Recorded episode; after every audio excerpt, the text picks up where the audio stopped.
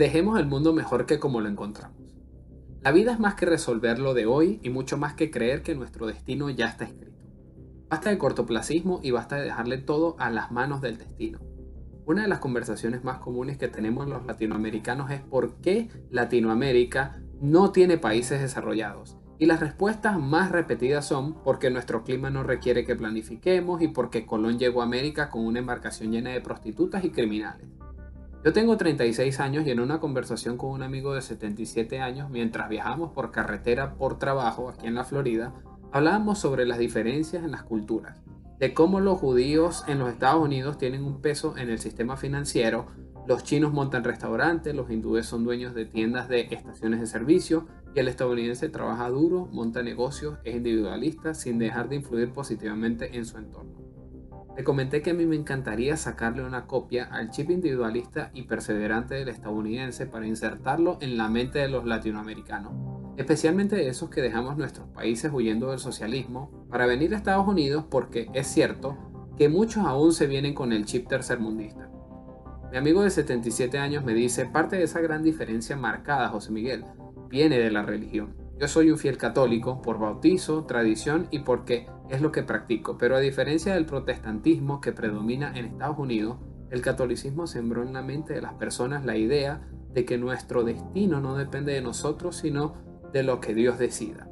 En cambio, el protestante cree todo lo contrario, que su destino es su responsabilidad y que Dios simplemente es el compañero de toda la vida y su norte, pero no le atribuyen ni dejan en Dios las decisiones que ellos toman.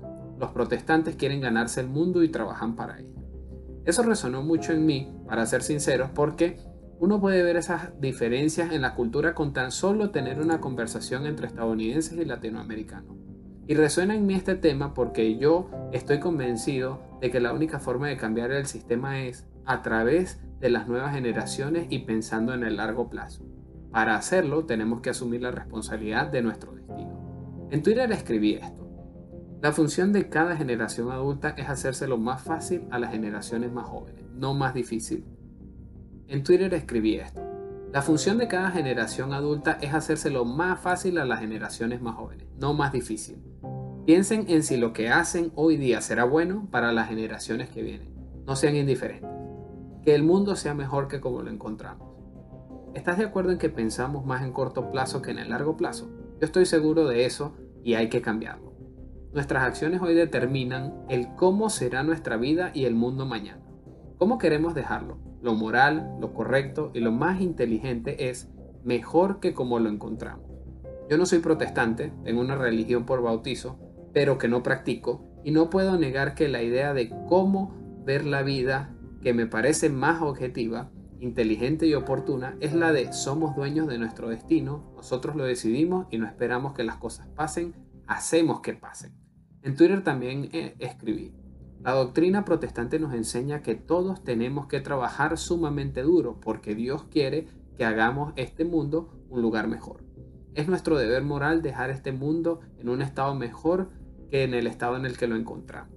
Es la ética protestante. Comparto totalmente esta cita sobre la ética protestante. Hagamos hoy, mañana y todos los días todo lo que esté a nuestro alcance para que lo que dejemos a las nuevas generaciones sea mejor que lo que nosotros recibimos.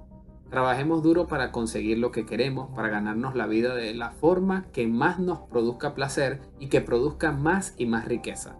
Seamos creadores de riqueza, no derrochadores de esta. La riqueza hay que producirla, no distribuirla, mucho menos si es la riqueza de otros. Pasemos a las nuevas generaciones valores como el trabajo duro, la búsqueda de la felicidad, el respeto y el amor a la vida, la libertad y la propiedad. Asegurémonos de que ellos, las nuevas generaciones, sean mejores que nosotros. Cuando miro hacia adelante y creo que el mundo será peor, digo, será culpa de nosotros si eso pasa. Pero eso se puede cambiar comenzando ahora, porque lo que dejemos en esta vida será lo que recibirán nuestros hijos, nietos y todas las generaciones de nuestra familia que están por venir, nuestro legado.